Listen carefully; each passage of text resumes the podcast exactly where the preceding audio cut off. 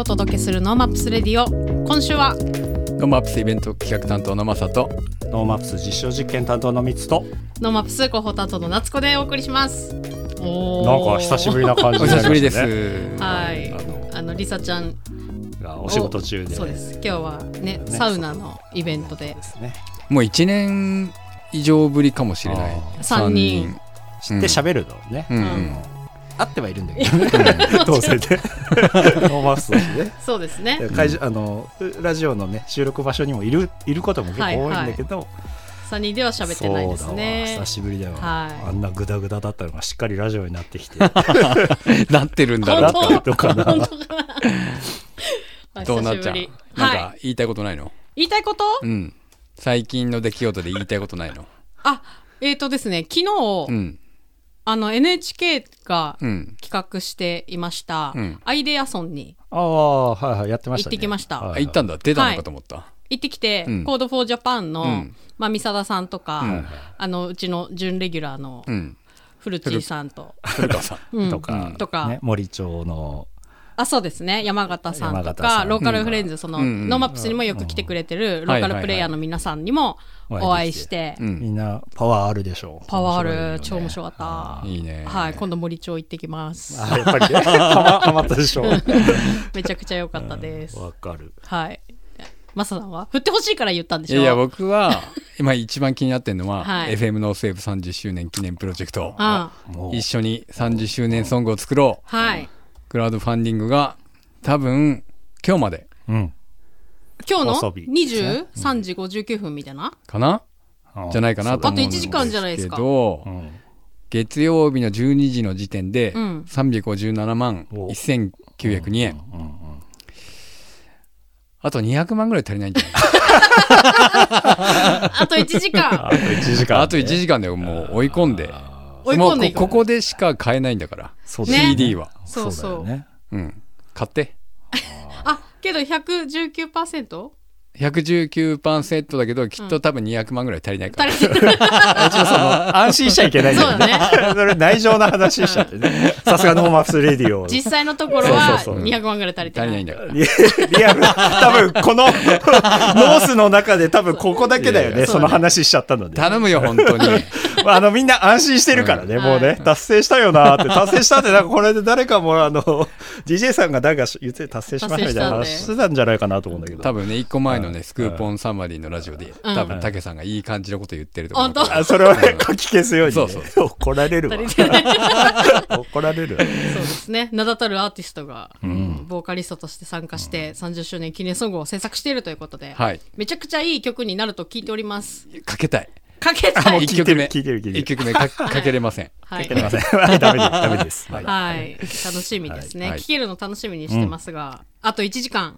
あ間違えた 1日とはい。あと1時間で。あれ木曜日の、えー、23時59分まで。はい。はい。あと1ということで。日ありましたね。はい。はい。あまだじゃあ250万ぐらいいけるんじゃない？200万じゃなくて、はい。250万じゃあいきましょう。あと1日で。ははい。よろしくお願いします。お願いします。いい？えミッツさんは？でも時間的にそんなないよねああそっか。うん。いいんじゃうんはい。はい。特みつさになんいみつさんの最近のトピック？特にないな。特にない。ああいいお酒ばっか飲んで歩いてるなあとら思ってるんですけど、うん。い。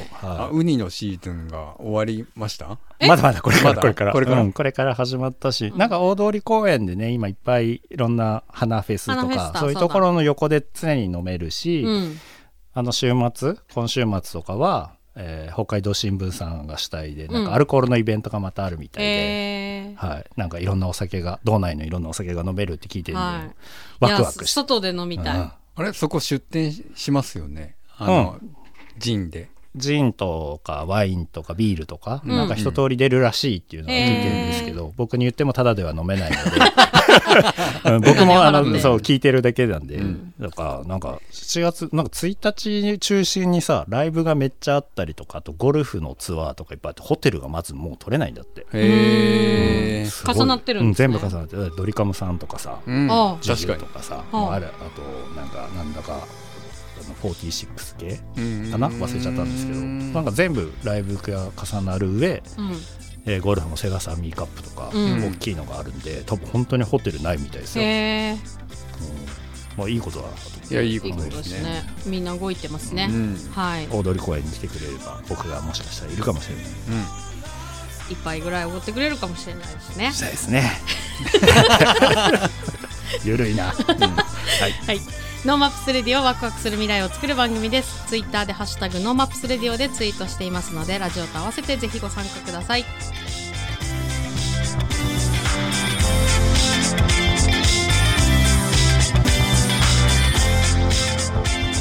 ノーマップスレディオ本日は人にご馳走するごち飯そして飲食店支援の先飯を運営する人にご馳走するごち飯。そして飲食店支援の先飯を運営する株式会社ジジの代表取締役今井亮介さんゲストにお迎えしております。今井さんよろしくお願いします。よろしくお願いします。今井亮介です。よろしくお願いします、本日はそのごち飯先飯といううん。面白いサービスについて、あのお聞きしていきたいと思っております。もうあのこのごち飯。まずはごち飯からでいいですかね。はい。はい。ごち飯というのはまあご馳走する飯なんだと思うんですけど、はい。どういったはい。サービスなんでしょうか。えっとですね、ごち飯っていうのはですね、えっと、今、あのーお話しいただいたように、お食事をご馳走できる、えーウェブサービスということで、あの普通皆さん対面であの一緒にいてこそご馳走ってできるものだと思いがち。まあ、どんな頑張ってもつけで、えっ、と、誰々さん、ここの店行ったらつけといていたら僕ごちるようになって、まあ、そんなことが、まあ、やれたとってそんなことだったものがですね、はい。登録いただいた我々のごち飯ってサービスに飲食、えー登録いただいた飲食店様のご飯をですね例えば今、えー東京にいる私が、えーこう北海道にいる皆様にですね、えーお食事を登録いただいているお店のお食事をごちれる。つまりは、うん。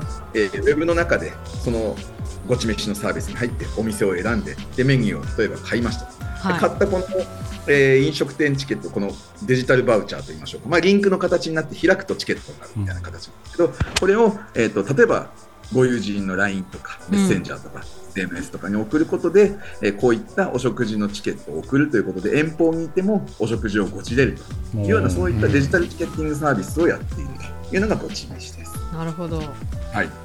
これなんでごご馳走ししようと思ったんですか？そうそうそう。あのーそもそもですね、あのはもともと僕、あの実は音楽家を長くあの、させていただいていて、あの音楽家としてはもしかしたらお名前知ってくださってる方もいらっしゃるかもしれないんですが、あの例えばお茶の間に皆さん、えー比較的届いてる曲だと、Baby I Love You はわかります ?Baby I Love You, I Love You, I Love You って曲があるんですけど、はい。今今ディレクターがギャーって言ってます。あとは、えー、安室奈美恵さんのヒーローなんて曲の作詞作曲やらせていただいて、比較的そういうあの、ね、音楽を通じて皆さんに喜んでもらおううなって、ん。えーお仕事にしてきたわけですけども、はい。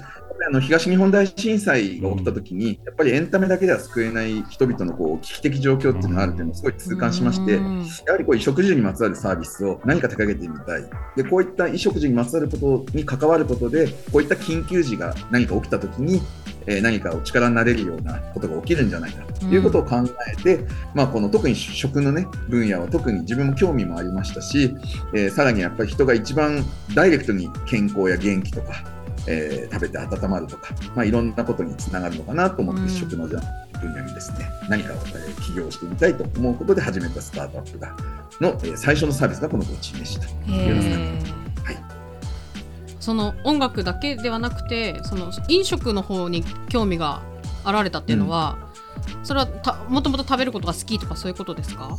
いや、なんかね、あんまそうた、まあ、食べるのももちろん好きなんですけども、なんかそういった問題よりは、例えば私たちのような世代、私今51なんだけども、子供の頃、例えば We Are the World とかを見て、うん。あ、音楽家としてやっぱ一定のこう何かあの成し得ることができ始めた頃に、やっぱ社会になんか貢献するんだみうんたいな、なんとなくそういうものを刷り込まれてた世代なのかもしれません。はい、まあ、その後にアクター・アゲインスト・エイズなんていう動きがあったり、うん。いろんな社会活動を、あの皆さんとあとアメリカだったら What's Going On もそうですし、皆さんいろいろこう音楽家っていうのは社会活動っていうのもセットになって皆さんいろんな主張されてるっていうのを横目で見てて、まあ、自分もそんな風に音楽家として生きていきたいなというのがあったので、はい。別にまあ食に限らず今まであの国境なき医師団さんとか、うんそれからあのプランっていうあの里親制度のところで自分の作ったものの売り上げを寄付して、あの学校を建設したり地元の教育えー長い年月かけて、えー組み立てていったりとか、えーまあ、あとは、まあ、当然東日本大震災の時は義援金をみんなで集めようなんてプロジェクトを起こして、ツイッターを使ってゲームアーティストさんと一緒に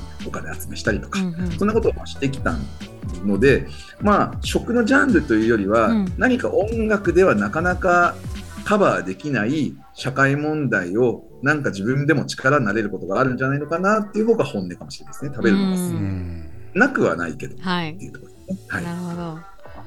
これ今実際に、えっと、サービスを開始したのはいつのタイミングだったんですか？ここれがですね、ごち飯始めたのが2019年の10月31日という、皆さんちょっとピンと、勘のいい方はピンとわかるんですけど、食事にまつわる、そしてこの店舗様を、えー登録店として、えー我々のサービスに入っていただいて展開するサービスとしてはですね、え2ヶ月後にコロナが来るわけですよ。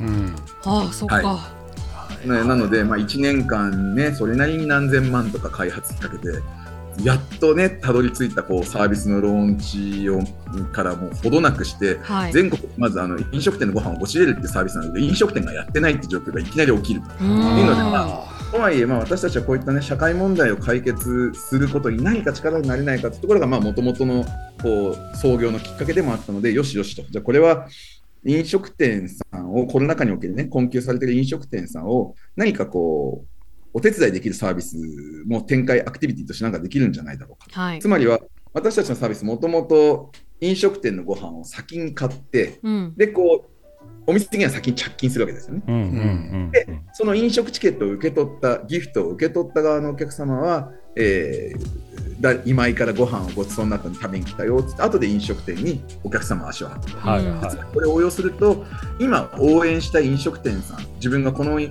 食店ひいきにしてるとか応援してるって飲食店さんがあればそこに前払い先払いで飲食店にお金を払ってそして緊急事態宣言が明けたら食べに行くから今を頑張ってね。うんはいはい。飲食店を、えー支援できる先払いでお食事をということで先飯というようなプロジェクトがえー2020年の3月からえースタートしましたと。いうところでこう、ね、当初の事業計画にはないプロジェクトが突然立ち上がり始めるというえような状況でしたね。はい、すごくあのスピーディーに動いたというか早かったんですね、うん。展開が。そうですね。そうだってもうサービス始まったばっかりすぎて創業メンバーの4人とアルバイトというかパートの女性1人しかいない状況だったので もうあとは機動力しかないみたいなね。これがもちろん世の中には、まあ、どこの会社っていう必要はないと思いますけどデリバリーだったり、うん。あのお店の、ね、評価とか点数を見たりとかそれからなんだろう、えー予約をしたりとか。はいはいはいフードテックっていろんな領域で飲食店さんと交わってらっしゃるんですけども、うん多分我々が僕が少なくとも思いつくとかネットのニュースを見渡す限りは一番最初にこうこういったコロナ対策を打ち出したうん事業体なんじゃないかなと、えー思ってます。はい。すごいまあスタートアップならではというかね、そうですね。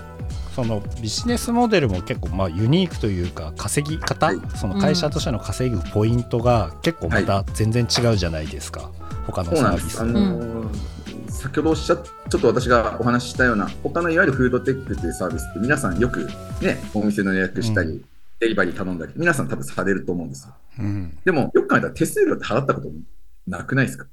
自分側がないですよね。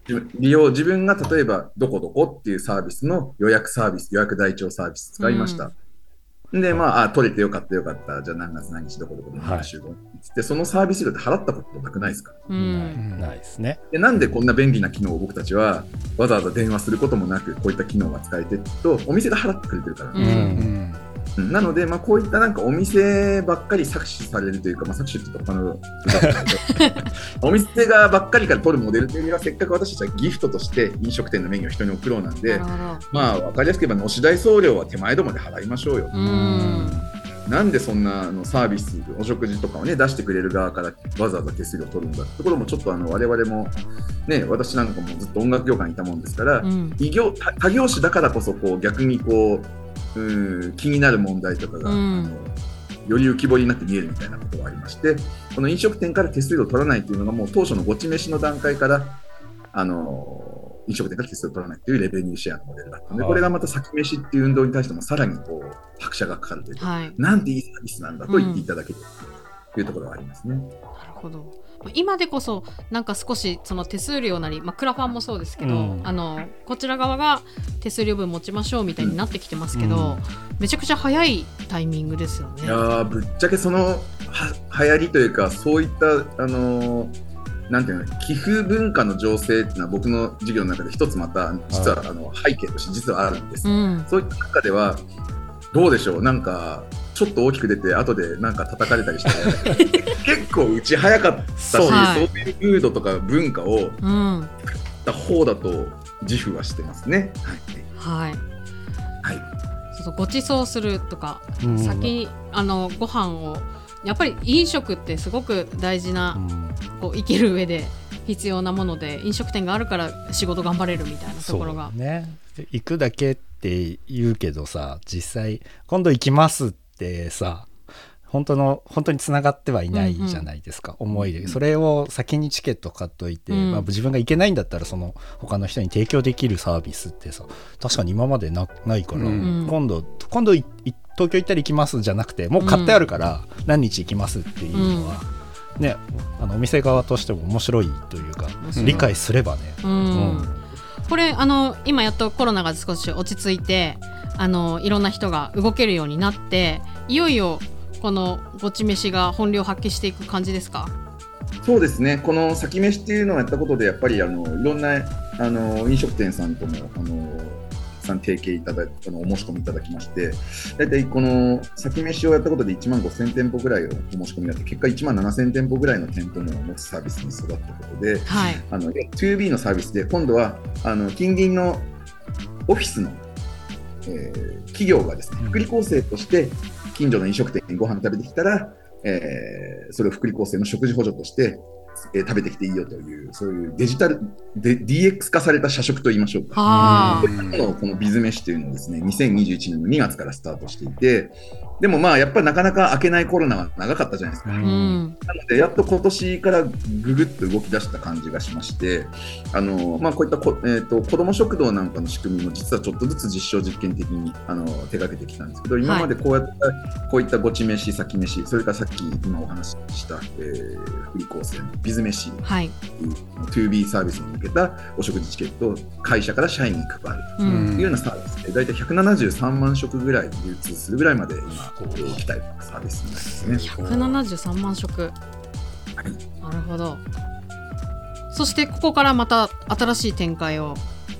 そうなんです、はい。よく聞いてくれました。あの えっと、これずーっと本来はですねあのコロナ前つまりは創業時からずっとやりたかったアイデアの一つに、え子ども食堂といったものの DX 化といいましょうか、うん。えー子ども食堂をこういった飲食店さんを、えー使わせていた一つのインフラの、うんでとして使わせていただく子ども食堂というものをデジタル化したいぞという思いがずっとありまして、実はですね、えーこの7月から、えーこの子どもごち飯という名前で、うん実はスタートというか、今まで実証実験的にね、子ども食堂のお手伝いってしてきたんですけども、まあ、その4、5年かけて、あの我々が紡いできたこうナレッジとか、まあ、あとは有識者のいろんな方のお言葉とか、自治体さんが運営している子ども食堂を視察に行ったり、いろんなことをする中で、えー一つの結論、サービスをじゃあきちんと正式に立ち上げるという結論に達して、えー今年やっとスタートする子どもごち飯というのがございますというところです。はいでこれは同じあのシステムを使って、えー子供ね。子供さんに、えーご馳走できる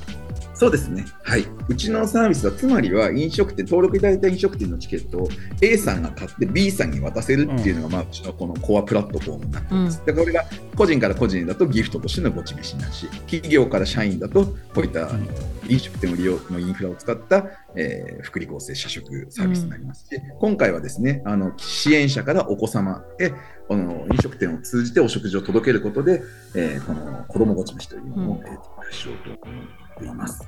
でこれあの背景としましては今皆さんもうあの報道とか新聞いろんなところで耳にする子ども食堂っていう言葉ってあると思うんですけど、はい。これ素晴らしい活動であのやっぱりこう今全国で7人に1人が相対的貧困と呼ばれていて、うん、そしてあの片親の方の48%がやはりあの困窮家庭と言われているそしてさらにあの全国の小中学生までのお子様でいうと全国で22万人の子どもたちが孤食孤独な食事と書いて孤食の問題という、えー、問題もありお子様1人で一番ご飯食べている。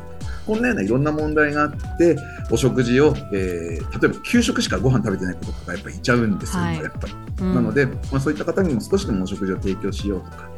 あの孤食を解消しようということで全国のパパママたちが立ち上がって自分たちお金出し上がって、出し合って毎週土曜日公民館とか誰かのお家とか他のお店に集まって、子ども食堂やるからみんないらっしゃいと近所のお子さんたちがというふうにあの子ども食堂というのは今運営されていてこれは本当にその地域のコミュニティの形成とか、お食事の提供といった意味では非常に素晴らしい運動なんですけども、やっぱりみんなどうしても手前どもでお金出し合ってたりとか、うん、それからやっぱり皆さんお仕事とかあるので、毎週土曜日しか開催できないということで、僕あの僕は素晴らしい活動と思ってますし、頑張っていただきたいんですけども、一つの事実としては週1お食事、子供に週1回お食事を提供できているというのが、まあ、ソーシャルインパクトという意味では、少しもうちょっとなんとかお子様にね、それが届く機会を増やしたりできないかなとずっと思っていた。というところで、あのじゃあ飲食店に子供が行った時の食事代がチャリンチャリンと飲食店前にちゃんと払われる仕組みが作れればこれって結構解消できたり地域の飲食店の活性化にもなるんじゃないか。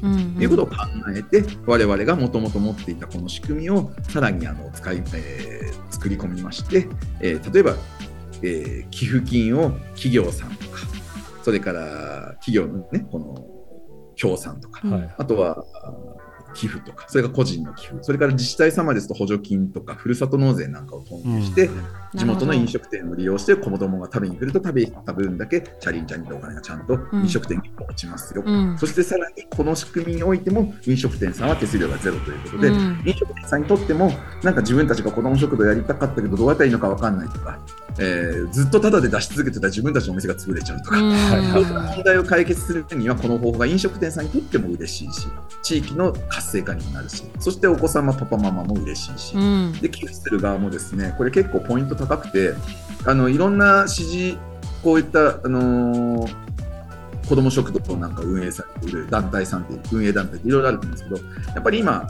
良い意味で皆さんこう人間が全全力で動いてるって、うん、やっぱりその運営母体がどうしてもすごくまずコストが生まれちゃう。つまり、例えば、とある企業が頑張って1000万寄付して拠出されましたって時に、やっぱり食材自分たち買い走ったり、うん、えー、一生懸命何日やりますみんな来てくださいって広報活動なんだりいろいろしてると、まあ全体で言ったらやっぱりなんか700万とか600万ぐらいしか子供たちの口に届く、実際の食事代にならなかったりするケースがまあ、まあまああります。これをですね、まあ、こういったデジタルプラットフォーム化することで、あの、我々はこの飲食店を利用させてもらうということで、人手が、エキストラの人手がかからないというところも含めて、うん、えー、10%の手数料で、えー、お食事が提供できるということで、90%お子様の口に届く。うん、プラス、えー、90%のこのお食事代というのは地元の飲食店にも落ちるということで、地元の応援応援にも、経済の応援にもなる。というところでこう協賛者様にとってもすごく有効なお金の使い方ができるんだなということを考えています。うん、なるほどなんかその餅は餅屋に任したみたいな いうあでもおっしゃる通りです、はい、はい、感じですよね。そうですね。でさらに、はい、あのこういったデジタルチケットを使ってあのスマホねでチケットでこう見せて何円のご飯食べにあのここにあのこのあのご飯食べに来ましたというふうにスマホで掲出してお店の方の目の前で消し込む。まあ、例えば PayPay で800円って入れて、パッて押すと PayPay って言って、うん、はい、じゃあお払い込みいただきました。ありがとうございました。みたいな、あんな動線でお店でお支払いできちゃう。お支払い、あの手続きできちゃうので、うん、まあ、ある意味こう、子ども食堂ってすごく、あのいい部分、悪い部分、両方ありまして、やっぱりこう、近所の目があって行きづらいとか、そういうお母様お父様もしくはお子様子供も例えば子供食堂行ってみたけど子供ってなかなか心なくてなんか次の日学校行ってみたらお前んち貧乏なんだろうとかなんかこういじめられてお母さんも明日からそっち行きたくないよみたいな。せっかくいい活動なのに、正しく評価されない瞬間とかも起きるので、まあ、こういったスマホを見せて消し込むだけっていうのはもう何でお支払いしてたり何で手続きしてるのか見えないってところも含めて非常にあの来てくださるお父様お母様お子様にも、まあ、プライバシーに配慮できてるのかなというところも含めて、あの何かこう新しい仕組みとして、なんか世に広まっていいなというふうに思います。あとなんか飲食店側もきっとその子供たちのその貧困の話とかご飯食べれないみたいな時になんかできないかなって思ってる飲食店すごい多い気がしますよそう思いますね。。はい、すごい問い合わせいただきます。はい、それをなんかこう手軽になんとかしてあげられるその小さなこうきっかけになるという部分ではすごいインパクトがあるだろうなって思いました今。飲食店様からするとなんかこう良かれと思って子ども食堂を自分のお店でやりたいよってやり始めてしまったがゆえうに、ん、えっと、例えば、えーじゃあ200円でご飯子供さんが来た時はうん200円でいいからご飯出すよってやってこれが繁盛すればそれほど結構大変なことになっちゃううんわけですよね。うんそう。なので良かれと思ってやってもなかなか続きづらいっていうのはお店側にもそういうのあるんですうよね。ん。なので私たちは手数料もいただかないので、えーせめてじゃあお子様のご飯いつもだったら、えー1000円するランチを、まあ、子供ごち飯だったらじゃあ700円でいいから出すよとか、うん。なんかそういった自分たちがやっぱちゃんと生きてってほしいんですよ飲食店うん。の方々にきちんと。自分たちの生活を切り崩してまでっていうのは結局なんかあのあのカーボンオフセットとかの二酸化炭素の、ね、脱炭素問題もそうですけどあの誰かが一方的に弱者というか誰かが苦しむことだけであの解消されるものじゃなくてみんながなんかこう例えば全体で30%減らしたかったら3社が10%ずつ譲るべきなんですよ、うん。でもなかなか世の中そういうことができないから困っていくわけですよね、うん。誰か一番弱者から30%取って強者はこう何にも困らないみたいなこと、うん。まあ、よく起きるじゃないですかなんか。だからそういうのを何か私たちはこう一歩ずつみんながギブし合う世の中っていうのが、まあ、こういったサービスを通じて自然と子どもたちが学んだり社会が変わっていったりするといいなっていうなんかそういうビジョンをこう背負ってる気分気分で、えーはい。気持ちでやらせていただいてます。はい。面白い。あの北海道の、えっと、リスナーがこのノーマップスレディ多いと思うんですけども、はい。北海道ではなどういうことができたりとかしますか？北海道でもですね、例えばまあ私たちこの飲食店舗を起点にしてなので、まあ、なかなかね、こう山間部とかで難しい瞬間があるかもしれませんが、ぜひまずあの、じね、こう、例えば札幌市とか、えーこういったあの、帯広とか、うん。こういったなんか街に飲食店があるエリアでですね、うん。ぜひ何か自治体の皆様、こういったあの地元の飲食店を使った子ども食堂の取り組みというのをぜひ興味持っていただけたらなと思います。あの興味持っていただきたい方って本当にまずあの3パターンありまして、うん。はい。まず飲食店の方々はやはりあの自分の飲食店でも子ども食堂やりたいと思ってたけどやっぱりこう何でもかんでも持ち出してばっかりじゃちょっと辛いなとかうん。どうやっていったらいいんだろうなとか思ってた、えー思ってるような飲食店の方いらっしゃいましたらうちは基本的には手数料がかからないのでまずぜひエントリーしてみてくださいというのはお店の方に向けての1つ目。で2つ目があの支援者の方々ですね。これは個人のでそういったあの意識のある方でしたらぜひ個人の方でも、ご支援ください。あの7月から立ち上がるサイトの中では、えー地域を選んで応援することに例えば47都道府県、もちろん全国の子どもたちを応援するというあの寄付の方法もあれば、えー北海道の子どもたちを支援した。いなんていうふうに、あのセグメントして寄付できるようなボタンも、えついています。それから逆に企業の方なんかですと、またあのぜひこの北海道の子を応援したいとか、いやいや全国で応援したいとか、いろんなふうにあの寄付協賛企業様もぜひあのご検討いただけたら嬉しいです。ちなみにこのご飯のチケットがのトランザクションが起きた瞬間に、このお食事はこういった企業様にあのご支援いただいてますみたいなロゴとかがポンとポップアップされてきて、うん演出されますので、よくあの企業様なんかはあの SDGs とか CSR 活動の一部としての広報宣伝費から、えーご支援いただけるようなああでそうすると、まあ、こんなこと言っちゃなんですけど、企業としては経費で支援でき、協賛できている。というところもあの実装できてますので、うん。まあ、そういったふうにあの地元の子供たちを応援したいよなんて、えー企業様、協賛者様にはぜひ思っていただきたいなが2番目で、えーで3つ目が今度はあのお子様、お父様、お母様もぜひあのこういった子ども食堂の輪を広げていくという意味で、子ども食堂って決して何かこう、貧困だからっていうだけじゃなくて、地域のコミュニケーションを活性化したりとか、えそういった子どもたちのつながりがあったり、もう少しこう完全なこうレッドアラートのご家庭だけじゃなくて、えーまだ家計苦しいなとか、共働きで本当にちゃんとしたご飯作ってあげれる時間がないななんて方でも、あのぜひご参加いただけたらと思いますので、あのもちろん困窮家庭の方々こそたくさん使ってほしいですけども、うん。そういった方々がより来やすくなってもらうためにも、皆さんにもですね、ぜひそこに該当し、うちはしてないよと思っても、ぜひなんかあの、この子どもごち飯の活動を活用してもらいながら、えー広めていただけたらすごく嬉しいなということであのパパママ子どもそしてお店そしてこう支援者さんこの3本にね何かこう、えー、子どもごち飯というのをねお名前だけでも覚えていただけたら嬉しいなと思っております。これ私の興味関心なだけの質問なんですけどはい、この困窮している家庭とかその子供さんって、特に情報が届かないじゃないですか。はい、はい、はい。この子供ごち飯が彼らに届くためにこう何をこうやるべきやられる予定とかっていうのあったりするんですか？そうです。ね、今まさにあの子ども家庭庁とか、えーデジ庁とか、例えばデジ庁には今、マイナポータルっていう API の仕組みがありまして、こういったところで、あのーね、そんなみんなの年収をお知らせくださいみたいな野暮な書類を提出しなくても、あのちゃんとそういった方を救い上げるデータベースとかとアクセスできたりとか、そういったことができたらいいなと考えています。また、あのさっき言った子ども家庭庁なんか、もしくはあのそれこそね、あのみつさんにご紹介いただいた荒荒井豊議員とか、うん。こういった議員さんとか、えーそれから自治体の首長さんとか、うん。こういったあの自治体レベルで、あのお知らせていただいたり、もしくはその自治体さんです。もちろんそういった情報をお持ちですので、うん。こういった方たちは特に支援してあげてほしいなんてことを自治体様から要請を受ける限りは私たちは、えーそういった活動がより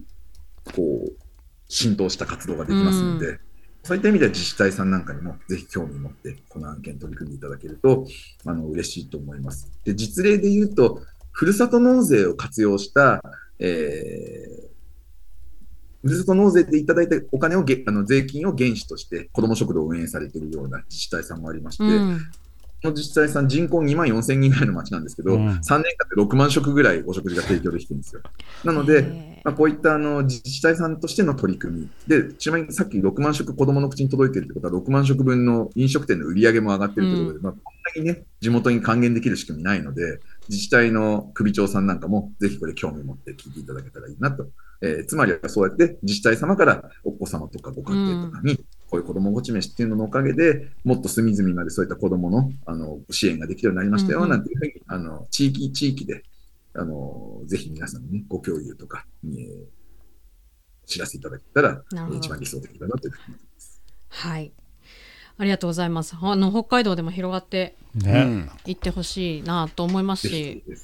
まあ、ノーマップスが得意とするというかねその自治体とかそういうところを利用して、そのまあ、こ本当に必要としているところに届けるまでの道筋はもしかしたら僕らがちょっと早く出せるのかなって今聞きながら嬉しいです。思ったので、うん。もうちょっとあの、まあじうん、自治体さんとかの単位になると、どうしてもね、年間で予算組になるんで、なんとなく今頃から頑張って動いて、来年の3月までの予算、あ4 4月から、うん。4月、3月末まで今に合わせて4月からの予算を獲得するっていうパターンが一つと、あとはまあそういったあの子どもの支援をやっている外郭団体の方が、えー実験的に今年からスタートして、来年までの予算を獲得するみたいな感じで、あの地域、地域の方にね、ぜひなんかあのご協力とかうん。いただけたら嬉しいなというふうに思います。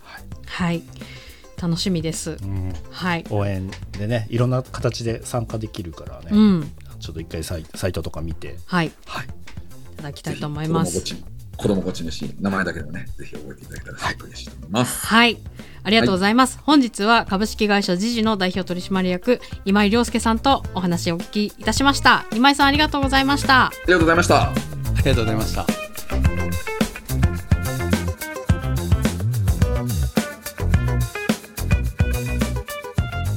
このコーナーはいつかは自分たちの番組を持ちたいと思っているアンビシャスが世間のことを知るために巷で噂になっている話題を検証して報告するコーナーです。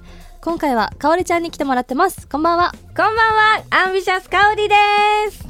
今回はガトーキングダムで行われたサウナイベント、はい。サウナの街札幌プレゼンツフィンランドファサフィンランドサウナフェスに出演したのでそのお話をします。はい元気いっぱいでありがとうございます、はい、このねアンビシャスのプロデューサーそしてこのイベントのサウナの街札幌フィンランドサウナフェスの実行委員長でもある林さんが先週のねノーマップスレディオのゲストにも出演していろいろお話をしてくれてましたね、出ました。あの、はいフィンランドサウナとはというところのお話なんだけど、はい。うんうんうん。アンビシャスがうん。サウナの活動をし始めた時に知ったんだけど、うんうん。あのーサウナから出てきて、うん。水風呂に入り、うん。外で外気浴をするっていうなんとなく行ってるルーティン、うんうんちらも行っているルーティンうん。がフィンランドの文化なんだよね。そう確かに。なんか自然とやってましたけど全然ねこれがフィンランドなんだなっていそううねあとサウナストーンにあの、う水かけて蒸気を出すロウリュというのも、うん今はめちゃくちゃ流行ってますけど、うんこれもフィンランドのサウナの入り方ということでね。ね香りそれがうん。フィンランドサウナなのかと思ってたら、うんうんうん。このルーティンもうん、そうなんだと思ってて、うん なんとなくね行ってることが、うんうん。かおりちゃんは料理、うん。ロウリュ普段からする人ですか？えできるところはしたい。あのーうん。サウナ巡りしてるんだけど、うんうん。プライベートで、うんうん。してるんだけど、うん。サウナ行きたいを見て、うん。ロウリュがセルフロウリュが可能なところをうんうん。めがけて行ったりする、あ、本 そ当う。でもなんかあの、周りの方に気を使わないといけないから、うん。あのー女性が入ってない時にかけてる、あ、なるほどね。自分一人になった後 隙を見ていく感じですか？そういる時はねちょっとあのー行きづらくて。そうだよな。でもアンビシャスで入った時はもうバシバシかけるやん。あもうバシバシね。うん。そうなんです。ロウリュは大好きです。はい、ありがとうございます。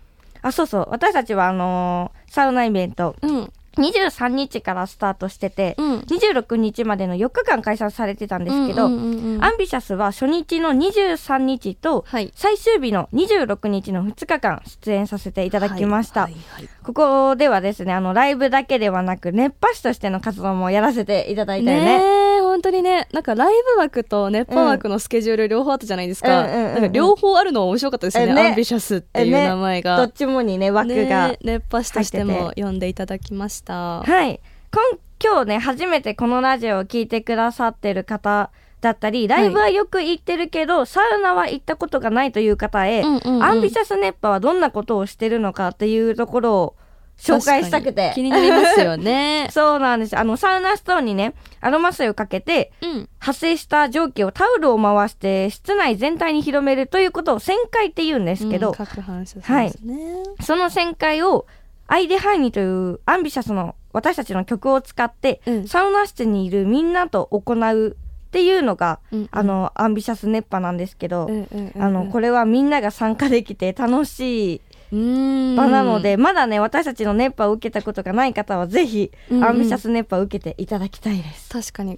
私たちゲリラでねね。やらせていただいたじゃないですかこのイベントで。最終日にうんゲリラやらせていたで、だいたんですけど、はい。みんなね歌を歌ってすごかった。みんな腕回してなんか本当にサウナ室がライブ会場みたいな 感じで盛り上がってましたあね。の8割がうん。初めて私たちの熱波を初めて受ける方だったんですけどうんうんうん全員が合唱してくれてたし、ね。え全員で回してくれてたようんね、うんすごかった。あの一体感は本当に素晴らしかったね。ねうん。すごい楽しい場なのでまだな方はぜひ受けに来てください、うんうんうん。確かに。このアンビシャス熱波はねどこで受けられるかという話なんですけど、うんうん。この後ね告知でかおりちゃんが言ってくれると思うんですが、うん。札幌にあるサウナーの聖地ニコーリフレさんで週に一度夜ね8時から熱波させていただいておりまして、はい。ここは男性専用の施設にはなっちゃうので女性はねなかなか受けられないんですけど、うんうんうんこういうサウナフェスにね私たちは結構いろいろ出させていただいてるので、はい。そこではね女性の方にも受けてほしいなとはい思います。はい去年も出演させていただいたインベントなんですけども、はい。今年は飲食ブースの規模が大きくなってたのと、うんうんうん。前回とは違うテントサウナとかねコンテナサウナとかあったようね。ん、いっぱいあった、ね。このあの初めて見たみたいなのがいっぱいありましたね。あのコンテナサウナにさ、うんうん。上にレンガついててすごい可愛いのもあったよね。ここんなコンテナサウナあるんだとも思ったし。うんうん。確かうん。に20種類以上のサウナがあったと言われてますね。うんうん。かおりちゃんは何箇所入りましたか？えー、何箇所入ったかな、う、うんんとあまり実際時間がなかったっていうのもあるんだけど、うんうんうん。できるだけ詰め詰め入っうんて。サウナが好きなんで、うんうんうん。好きになったので、うんうん。何箇所かな、うん、と自分たちの熱波を入れなかったら、うん。4箇所45箇所ぐらいは入ったのかな？そうだね。回ったね。うん、テントとコンテナサウナと合わせて、うんうんうん。もうすごいあの一番高くて、うん。室内温度高くて105度のところ入ったよね。そうだ。それこそりっちゃん一緒に入ったよね、痛いって言ってたよね。暑い通り越していたかったよね。でもそれが気持ちいいって思えるようにうんうん。なりました。確かに確かになりました。欲しがっちゃうよね、うん。もっと暑いところ、うんうんうんうん。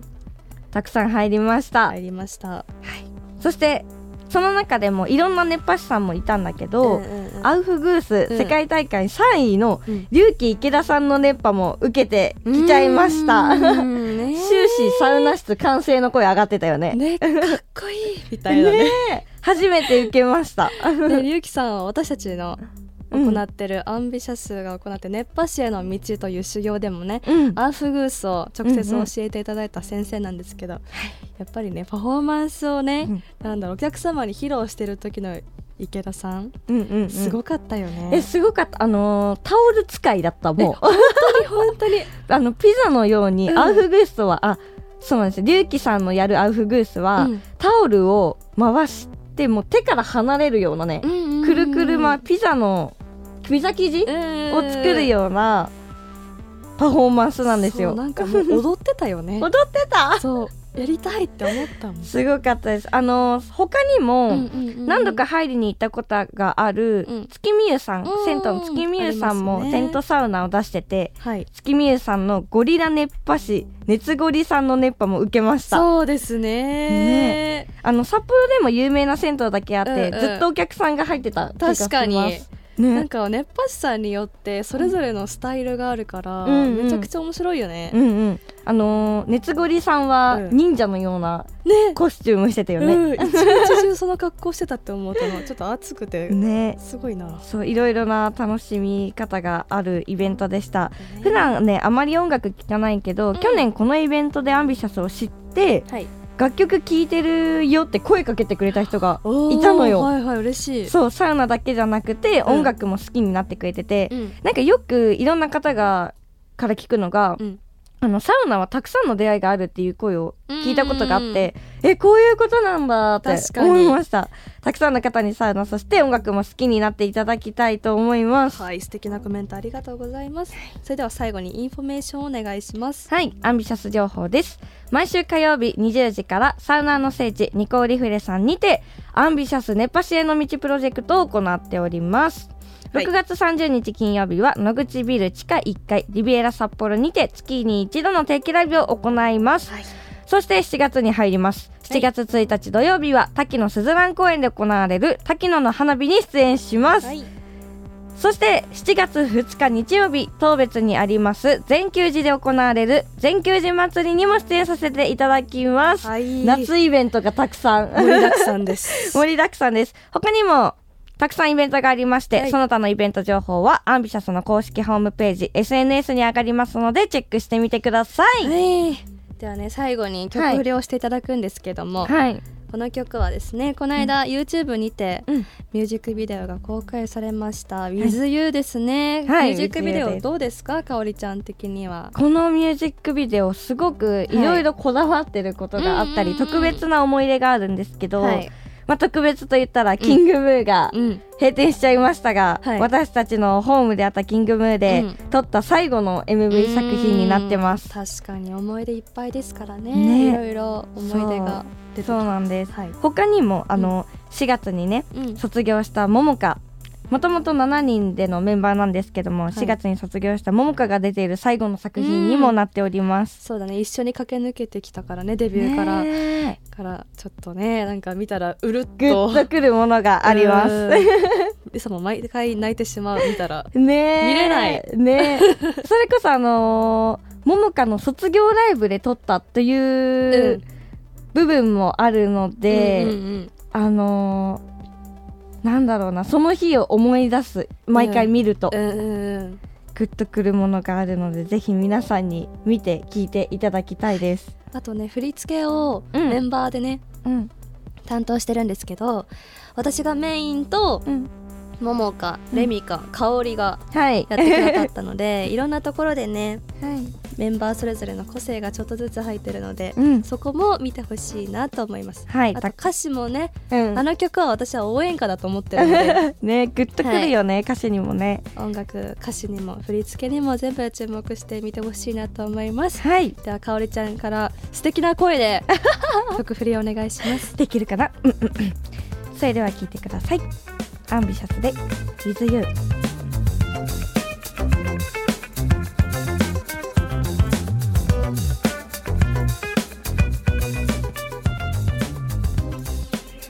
ノーマップスレディオ本日は株式会社ジジの代表取締役今井了介さんゲストにお迎えしました。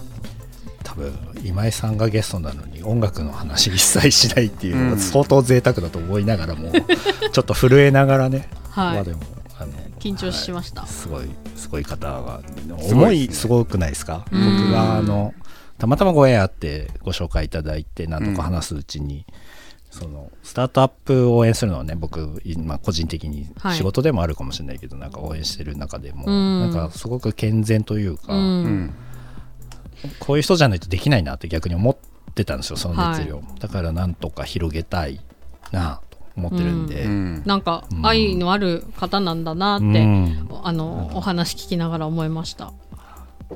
どどうやって支援するかってね結構あの小が小口で支援できるっていうのはすごいいいと思ってうん。ます、はい。うん。でもちろん友達にあげるのもね、うん。でもらったものがまあわかんない。今できるかは別ですけどその例えばマサさんにビールビール代あの今度この店行ったらビール代って言ってね、うん。うん。こっち飯でおごってあげたりはできるんだけど、うん。マサさんがあでもすしばらく行かないなと思ったらじゃあそれを例えばね同じプラットフォームだからさ、うん。こっち飯としてうん。じゃあそれはあのこの間もらったやつは子供食堂用にあげたよとかってできるようになるわけじゃん、うん。いいですよすねごいエコシステムだよね、うん。だから今あのね収録終わった後に聞きましたけど私がいる、まあ、白老で、うん。まあ、よく行く飲食店で、えっと、やってみないかって声かけて、まあ、私がとりあえず1万円うん。出してみる、うん。みたいなとこからでも始められるって言ってたので、うん。ちょっとやってみようかなって。ちょっとできちゃうのはね、うん。で飲食店のためにもなるしね、うん。で実際使った感想もフィードバックできるなの、ね、目の前だったら大きいことだしね、あとなんかその結局子供を育てるっていうことがこうすごく、まあ、狭い意味になって親が、うんが育てるっていうのと、なその大きく社会で子供を育てていくっていうような考え方とあった時にその子供のご飯をうん。なんかみんなでサポートするみたいなうん。のもすごく面白かったですね。ねなんか昔の長屋じゃないですけどね、ちょっとなあなんか今日ご飯いっぱいあるから食べてけよとかさ友達ん家行った時になんか食事食べて帰るぐらいがうん。俺らの世代まではあったけど、うん。それ以降がなかなかないっていうのは聞いてるので、へやっぱそういうなんかまあ今ね同じ文化を作ることは難しいけど、うん。今時のねやり方でそうですね。街がやっていくっていうのはなんか、うん。